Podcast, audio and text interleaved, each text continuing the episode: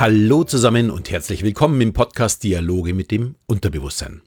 Der Podcast, in dem du erfährst, wie du funktionierst, um was du mit diesem Wissen zukünftig anfangen kannst. Mein Name ist Alexander Schelle und heute geht es um unsere Intelligenz. Wenn man sich mit der emotionalen Intelligenz beschäftigen möchte, kommt man nicht darum, sich überhaupt mal mit der Intelligenz zu beschäftigen. Und das Thema ist gar nicht so einfach. Schließlich sind selbst nach 100 Jahren der Forschung äh, ja, im Bereich Intelligenz diese Intelligenzforscher selbst noch nicht mal ganz einig über die genaue Definition, was überhaupt Intelligenz ist. Einig ist man sich aber darüber, dass es unterschiedliche Intelligenzarten gibt und das Wissen nicht unbedingt etwas mit Intelligenz zu tun hat, sondern dass es vornehmlich um den Prozess des Verstehens geht, wie schnell begreife ich etwas und kann daraus ja dann die richtigen Schlüsse ziehen. Es geht also mehr um die Verarbeitung neuer Informationen. Und dies unterscheidet uns auch von allen anderen ja, uns bekannten Lebewesen. Wir beschäftigen uns damit, wie wir selbst funktionieren. Es ist also eine Selbstreflexion, zu der eben Tiere und Pflanzen nicht in der Lage sind, zumindest nicht nach dem heutigen Wissensstand. Natürlich benötigen wir, wie bei fast allen Dingen, auch wieder eine Messgröße. Und der deutsche Psychologe William äh, Stern führte mit dem Intelligenzquotienten diese messbare Größe ein. Die findet auch heute noch Anwendung und zwar in Form des IQ-Tests. Das ist beim standardisierten IQ-Test liegen so 70 Prozent der Weltbevölkerung, sagt man, zwischen 85 und 115. Und der Durchschnittswert beträgt eben 100. Also dann ist man durchschnittlich intelligent. Aber der Großteil ist eben so zwischen 85 und 115. Und mit einem Ergebnis über 130 gehört man zu den 2% Hochbegabten. Unter 85 dagegen sieht es dann eben nicht mehr ganz so prickelnd aus. Meine persönliche Kritik dabei, man findet schwer einen Wert über alle bekannten Intelligenzarten. Der IQ-Test, der konzentriert sich vor allem auf mathematische, sprachliche und räumliche Intelligenz. Aber was sagt es zum Beispiel für eine Krankenpflegerin aus oder einen Krankenpfleger? Die benötigt kein mathematisches Denken für ihren Job. Sie muss besonders feinfühlig sein, was auch eine Form der Intelligenz ist. Dagegen der Bauingenieur benötigt die mathematische und räumliche Intelligenz, wird aber mit einer emotionalen Intelligenz in seinem Job nicht besonders weiterkommen. Was ich damit sagen möchte, ein guter oder schlechter Intelligenztest sagt nur sehr, sehr wenig über die Person wirklich aus. Viel wichtiger ist es, ja, meine vorhandenen Talente und Interessen richtig einzusetzen, zu fördern und darin weiterzukommen. Ich möchte noch das Drei-Schicht-Modell betrachten. Der US-amerikanische Intelligenzforscher John B. Carroll belegte 1983 in seinem Buch Human Cognitive Abilities Survey of Factor Analytic Studies seine Theorie zum Drei-Schicht-Modell. Ich denke mal, das ist so mit das, was jetzt momentan so Stand der Dinge ist. Und in diesem Drei-Schicht-Modell, äh, in dieser Theorie, belegt er die Intelligenz mit 461 Faktoren. Die Theorie beruht also auf der Beobachtung von 461 festgelegten Variablen. Und das in drei verschiedenen Schichten. Die Schicht 1 besteht aus ca. 70 spezifischen Intelligenzfertigkeiten. Es wurden also all diese ja, Fertigkeiten überprüft, wie gut oder wie schlecht sie jemand kann. Und dann natürlich auch, ob das eine Rolle für die Intelligenz spielt. Die Schicht 2 betrachtet dann die acht Faktoren der Intelligenz.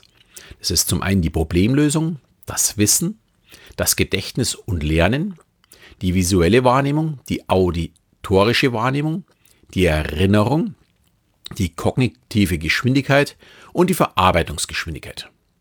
Und ich finde, das ist schon ganz spannend. Da ist schon unterteilt, dass wir unterschiedliche Stärken und Schwächen haben. Und ja, es zeigt auch schon so ein bisschen darauf hin, was für Arten von Intelligenz das es gibt. Ja, und die Schicht 3, die entspricht dem Generalfaktor der Intelligenz. Man spricht dann vom G-Faktor. Und der G-Faktor ist ein allgemein gültiger Faktor, der die grundsätzliche Intelligenz eines Menschen beeinflusst. Und dieser Faktor wird geerbt der kann aber je nach Stärken und Schwächen, die ich in den anderen beiden Schichten habe, auch eine weniger wichtige Rolle oder eine größere spielen. Weil wenn ich von etwas keine Ahnung habe, dann spielt eben nur der G-Faktor eine Rolle. Also das ist auch ja, etwas eine Variable im Grunde Diese Betrachtung von Carroll ist deutlich jünger als der IQ-Test, also eben von 93. Der IQ-Test, glaube ich, wurde so in den 30 Jahren das erste Mal benutzt. Und der sagt in meinen Augen auch deutlich mehr über einen Gesamt-IQ aus als die ja, derzeit immer noch gängigen Tests. Aber auch hier ist klar, ich kann in einem Bereich hochbegabt sein und gleichzeitig in einem anderen Bereich deutlich schwächer, auch wenn mich vielleicht der G-Faktor ein bisschen über alles andere äh, oder alles andere ein bisschen anhebt. Ja, und auch wenn das nicht mein heutiges Thema ist, es wäre viel wichtiger, in meinen Augen zu testen und zu bewerten, wo Kinder, also gerade wenn ich jetzt äh, Kinder habe, ihre Talente und Fähigkeiten, dass sie die haben und nicht wie hoch der gesammelte Wert ist, also der Gesamtwert. Zum Beispiel Gedächtnis und Lernen, was in der Vergangenheit noch extrem wichtig war. Darüber habe ich ja in der letzten Woche schon gesprochen, das Wissen nicht mehr ganz so wichtig ist. Das hat in der Zukunft einfach nicht mehr den Stellenwert. Viel wichtiger ist es, das Wissen zu finden, wenn man es benötigt. Also diese, dieses Komplexe wäre da im Grunde viel, viel wichtiger.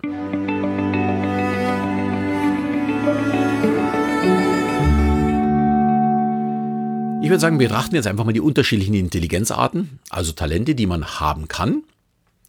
Und jeder wird wahrscheinlich feststellen, dass er dabei sicherlich äh, merkt, dass er, wo er Stärken hat und wo er eher Schwächen hat. Da brauche ich noch nicht mal einen Test. Die kann man natürlich auch erwerben, also diese Stärken. Und die können auch geerbt werden. Das, was, glaube ich, allen klar ist, ist die logisch-mathematische Intelligenz. Logische Zusammenhänge, zum Beispiel erfassen und eine schnelle Auffassungsgabe sind entscheidend eben für eine hohe logisch-mathematische Intelligenz. Außerdem ist ein leichter Umgang mit Zahlen eben ja, und die Fähigkeit, Probleme und Sachlagen logisch zu analysieren, typisch für Menschen mit einer hohen logischen Intelligenz ich denke mal, in der Schule erkennt man das schon sehr, sehr leicht, dass sich diese Personen dann in, der, in Mathe in der Regel sehr, sehr leicht äh, tun, wirklich spielen. Das zweite ist dann die sprachliche Intelligenz, unsere Gedanken in Worte zu fassen. Oder rhetorische Fähigkeiten zeichnen eben Menschen aus mit verbal-linguistischer Intelligenz. Ich denke, auch diese sind noch sehr leicht zu erkennen, da sie die Personen meistens wortgewandt sind, auch die Kinder schon, und oftmals die Anführer dann von irgendwelchen Klicken sind oder äh, eben ganz leise sind, vertieft in ihre eigenen Texte schon. Also in dem Fall zwei Extreme. Das können also Redner und Chefs sein und genauso auch Autoren, äh, die eben diese Intelligenz ganz sicher äh, besitzen sollten. Dann gibt es die musikalische Intelligenz. Wer ein großes Gespür hat für Musik, für Töne, für die Klangfarben, äh, für Rhythmen, der hat eine musikalisch-rhythmische Intelligenz. Die Personen lernen natürlich relativ leicht Musikinstrument, weil sie dafür ein Gefühl haben. Und die haben umgangssprachlich also den Rhythmus im Blut. Dann das vierte ist die kinästhetische Intelligenz. Wer seinen Körper bewusst steuern und einsetzen kann, besitzt eine körperliche Intelligenz. Vor allem Sportler oder Künstler können oftmals ja ihren Körper deutlich feinfühliger einsetzen als allgemein üblich. Kann übrigens auch für die musikalische Intelligenz äh, passen, weil wenn ich Klavier spiele, muss ich ja relativ schnell über diese Tasten kommen oder ein Seiteninstrument. Ich muss natürlich meine Finger auch im Griff haben. Oder wenn man jetzt einen Tennisspieler zusieht, sieht das vielleicht sehr einfach aus. Wenn man aber die Schlagbewegung genauer analysiert, wird klar, wie viele Muskeln zusammenspielen müssen, um den Ball genau zu treffen. Hierbei spielt dann auch ja, die nächste Intelligenz eine ganz, ganz große Rolle, nämlich die räumliche Intelligenz. Eine gute räumliche Wahrnehmung benötigt man ja, zum Abschätzen von Entfernung oder Geschwindigkeiten. Und der Tennisspieler muss natürlich schon sehr früh sich auf ja, den Platz bewegen, wo er den Ball schlagen muss, um dass er richtig steht, dass er richtig zum Ball steht und dann auch die Bewegung ausführen kann. Gleichzeitig muss er natürlich auch genau einschätzen können, mit welcher Geschwindigkeit kommt denn der Ball eigentlich und wie er darauf reagieren muss. Hier ist keine Zeit zum Nachdenken. Es muss ja voll automatisch passieren, unbewusst. Ja, vielleicht noch ein Beispiel, das sehr viele betrifft. Es gibt einfach Menschen, die mit einer guten räumlichen Intelligenz äh, ja, ihnen ganz leicht fällt, ihr Auto in eine enge Parklücke zu stellen. Dagegen für weniger Begabte ist das eine wirklich schwierige Herausforderung. Äh, kann man natürlich üben, aber ist für die Person halt einfach schwieriger. Dann gibt es die naturbezogene Intelligenz. Ich muss gestehen, da habe ich erstmal ein bisschen nachdenken müssen. Menschen mit einer naturalistischen Intelligenz haben ein Gespür für Tiere und Pflanzen. Sie nehmen die Natur ganz anders wahr als andere Menschen. Sie haben nicht nur eben einen grünen Daumen, sondern oftmals auch ein ganz besonderes Verhältnis zu Tieren. Und hier ist mir beim Nachdenken wirklich äh, etwas eingefallen von einem Film, den ich vor ein paar Jahren gesehen habe mit einer autistischen Professorin aus den USA. Sie konnte sich in Rinder einfühlen und hat für die Rinderzüchter die Strecken, die die Tiere zurücklegen mussten, komplett neu gestaltet. Um den Ursprung, was ich ja vor ein paar Wochen sagte, auch belegen zu können, habe ich jetzt auch mal kurz nach ihr gesucht. Habe ich auch sehr, sehr leicht in Google gefunden. Sie heißt Mary Temple Grandin und falls jemand die Filme über sie sehen möchte, kann ich nur empfehlen, Äh, bei mir ist der Beitrag schon ein paar Jahre her, aber ich fand die Frau wirklich faszinierend und sie war auch bei ihren Studenten sehr beliebt. Auch wenn sie oftmals nicht verstand, warum sie lachten. Also wenn sie im Grunde einen Scherz, oftmals auch unabsichtlich machte, haben die Studenten gelacht und sie verstand gar nicht so richtig, warum. Und sie sind in meinen Augen somit das beste Beispiel, warum es manchmal auch reichen kann, nur in einem Teilbereich der oder die Beste zu sein. Sie ist Autistin oder wie ich vielleicht schöner finde, eine Inselbegabte. Es ist irgendwie ein bisschen positiver. Und sie ist damit die führende US-amerikanische Spezialistin für den Entwurf von Anlagen für die kommerzielle Viehhaltung. Ich persönlich finde es echt mega und finde die Frau wirklich total faszinierend. Äh, die hat sich, soweit ich das noch in Erinnerung habe, auch was zum Kuscheln daheim hingebaut, weil sie kann so körperliche Nähe, kann sie so nicht haben, aber sie braucht es auch so wie ein Tier und sie probiert es zu Hause aus. Also im Grunde hochintelligent, aber in vielen Bereichen hm, durchaus große Defizite. Vor allem in den, ja, jetzt dann gleich kommenden Sachen. Dann gibt es als siebtes die existenzielle Intelligenz. Da stellt man sich die Frage, was ist der Sinn des Lebens? Warum leben und sterben wir? Und diese Fragen stellen sich natürlich Menschen mit einer hohen spirituellen Intelligenz. Hier wird man ganz sicher vor allem die Pfarrer oder Pastoren ja, oder auch alle anderen Geistlichen treffen. Für mich persönlich jetzt nicht ganz so wichtig, da treffe ich, glaube ich, nicht rein. Ja, und dann gibt es die interpersonelle Intelligenz. Da geht es darum, andere zu verstehen, einfühlsam äh, zu sein, auf sie eingehen können, kurz gesagt empathisch zu sein. Das ist ein Teil der emotionalen Intelligenz. Im Gegensatz zu früher ist dies eine sehr wichtige Kompetenz für Führungskräfte. Und ich bin mir sicher, dass diese Anforderung auch immer weiter steigen wird. Der Chef muss nicht mehr das Schlaueste sein. Haben wir ja letzte Woche schon besprochen. Er muss nur wissen, wie man die Mannschaft richtig einsetzt, damit diese ja, einen perfekten Job macht. Auch zu wissen, wen setze ich denn wo am besten ein, was kann wer am besten. Ein Gefühl für die anderen Menschen zu haben und auch ja, für die, ihre Probleme. Das ist die interpersonelle Intelligenz. Dagegen die intrapersonelle Intelligenz, das ist nämlich der zweite Teil der emotionalen Intelligenz, da geht es darum, die eigenen Gefühle wahrzunehmen und diese auch verarbeiten zu können. Außerdem können ja, sich Menschen mit intrapersonaler Intelligenz sich selbst wirklich gut einschätzen und reflektieren. Und auch diese Kompetenz wird in meinen Augen immer wichtiger. Als Gründerunternehmer muss ich eben ja, mich selbst immer wieder hinterfragen. Ich muss Fehler erkennen und einschätzen können, ob ich sie lösen kann oder eben nicht. Auf den ersten Blick sieht das ja selbstverständlich aus. Aber das ist ganz sicher nicht. Daher ist jede Minute, die man sich ja selbst erarbeitet, wo man besser wird, in dem Gefühl, wie funktioniere ich selbst, eine sehr, sehr gute Investition für die eigene Zukunft, weil das wird mir keiner mehr nehmen können. Wenn ich mich gut verstehe, tue ich mich auch leichter, andere gut zu verstehen.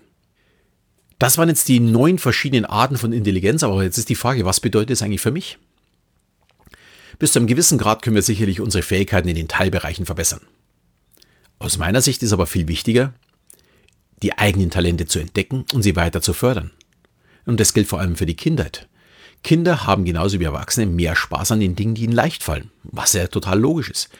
Und sie werden sich dadurch auch wirklich spielerisch immer weiter verbessern. Und da sehe ich natürlich die Pflicht der Eltern, hier die Talente zu entdecken. Dagegen so in Bereichen, wo sie sich schwer tun, ist es zäh. Es macht eben keinen Spaß, äh, irgendetwas zu tun, was ich nicht wirklich kann. Und damit ist natürlich ein Vorankommen auch wirklich schwer, wenn ich mich schon so innerlich dagegen sperre. Und hier hilft es oftmals Talente aus anderen Bereichen eben zu nutzen, um die schwachen Talente zu fördern. Warum nicht rechnen mit sportlicher Betätigung?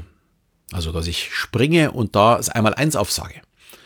Oder ein Gedicht lernen, während man Musik macht. Oder es von mir aus auch äh, nur hört. Oder das Gedicht vielleicht sogar singen. Oder die Buchstaben aus Legosteinen bauen. Dann wird auch ein Kinästhetiker sich leichter tun, sich die Buchstaben zu merken. Und auch wenn ich jetzt das Fördern Talente, der Talente immer wieder anspreche, kommt man da ja nur schwer darum, zumindest so die Gesellschaft wichtigen Bereichen, zumindest ein notwendiges Grundwissen zu erreichen. Es hilft halt nichts, wenn ich in Sprache nicht so gut bin. Ich muss natürlich trotzdem sprechen. Da hilft mir natürlich Lesen, um ja, hier besser zu werden. Oder auch beim Rechnen. Wenn ich es tue, wenn ich es äh, weiterhin ja immer wieder mache, werde ich auch besser werden in diesen Bereichen. Also ein Grundwissen, ein, sagen wir auch ein gewisses höheres Grundwissen ist wichtig. Aber trotzdem sollte ich zukünftig auch vor allem darauf aufbauen, was ich wirklich sehr, sehr gut kann. Ja, und die interpersonelle und die intrapersonelle Intelligenz, also zusammengefasst die emotionale Intelligenz, äh, die ist offensichtlich oder scheinbar, ich weiß gar nicht, wie ich es ausdrücken soll, äh, leichter formbar. Zumindest glaubt man das. Und was das genau bedeutet, wird mein Thema für die nächste Woche oder für die nächsten Wochen. Und dann betrachte ich eben die emotionale Intelligenz ein bisschen tiefer. Da werden wir uns ein bisschen tiefer darüber unterhalten und auch schauen, wie kann ich daraus ja Gewinn bringen, für mich was rausholen. Wie kann ich da besser werden, wie kann ich das lernen. Ich hoffe auf jeden Fall, dir hat die Folge gut gefallen. Und wie immer würde ich mich natürlich sehr, sehr freuen, wenn du mir eine 5-Sterne-Bewertung hinterlässt oder auch eine schöne Rezension schreibst, am besten beides, in deiner Podcast-App. Und ich verabschiede mich wieder in diesem Sinne, wenn es bis zum nächsten Mal wieder heißt, Dialoge mit dem Unterbewusstsein.